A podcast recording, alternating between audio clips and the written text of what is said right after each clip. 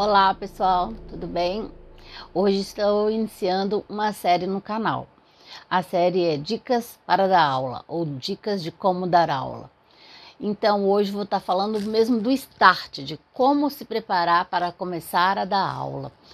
É, independente se você é um professor experiente ou se você é um professor iniciante, cada um é, tem uma prática, cada um tem uma dica, né? Mas a dica que eu tenho é a que eu uso. Então, é, primeiro, se preparar para dar a aula. Ler, buscar informação, atualizar seu conteúdo à aula da que vai acontecer, linkar o seu conteúdo sempre que possível a assuntos mais atuais, é, ter certeza da informação que você está passando, buscar é, exemplo para você fundamentar a sua fala, sempre baseado na ementa do curso, na ementa da matéria e do plano de aula. E por falar em plano de aula, deve-se fazer o seu plano de aula e segui-lo uma dica que eu uso em sala, na sala física, é, ou agora online, né, também, é se ater ao plano de aula. O plano de aula você vai colocar os tópicos lá e na sala física eu sempre coloquei para os alunos terem noção do que, que a gente vai ver naquele dia, como que a aula vai acontecer, quais assuntos eu vou abordar. Isso orienta e direciona a minha fala e e a aula.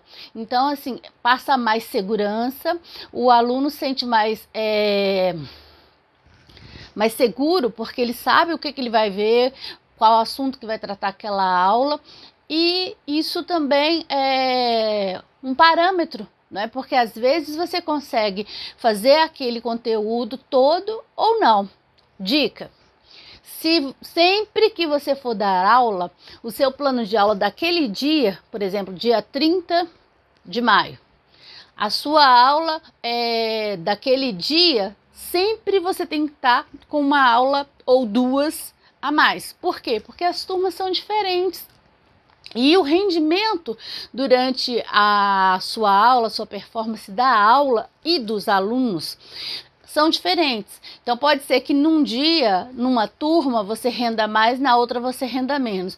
Ou na mesma turma, pode ter dia que a sua aula bata certinho com o que você planejou e outros dias pode ser que esse conteúdo não consiga ser trabalhado todo, ou precise de mais tempo para aquele conteúdo, ou você tenha que ter outro conteúdo para inserir já naquele tempo, porque eles absorveram mais rápido, então você vai ter que puxar uma outra aula para aquela aula caber dentro do horário que você tem que trabalhar. Ou então, se não cabe, é, você tem que jogar para uma próxima aula aquele assunto. Aí você inicia sua nova aula abordando e reforçando os seus ensinamentos da aula anterior para seguir.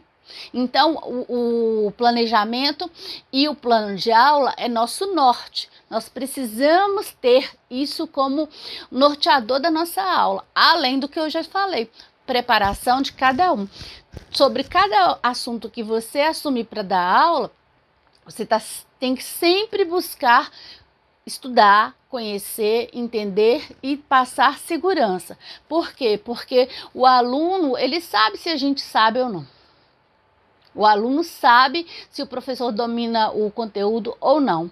E ainda tem é, aluno que não quer saber de estudar, mas às vezes estuda para poder tentar é, meio que dá uma pegadinha no professor. Então, a preparação do profissional que vai estar mediando a aprendizagem é muito importante. Aliás, é fundamental para que esse processo aconteça com assertividade. A dica de hoje é essa. Aproveita e se inscreva no canal que a série está só começando, tá? Portal da Conversa, compartilhe conosco a sua experiência. Valeu!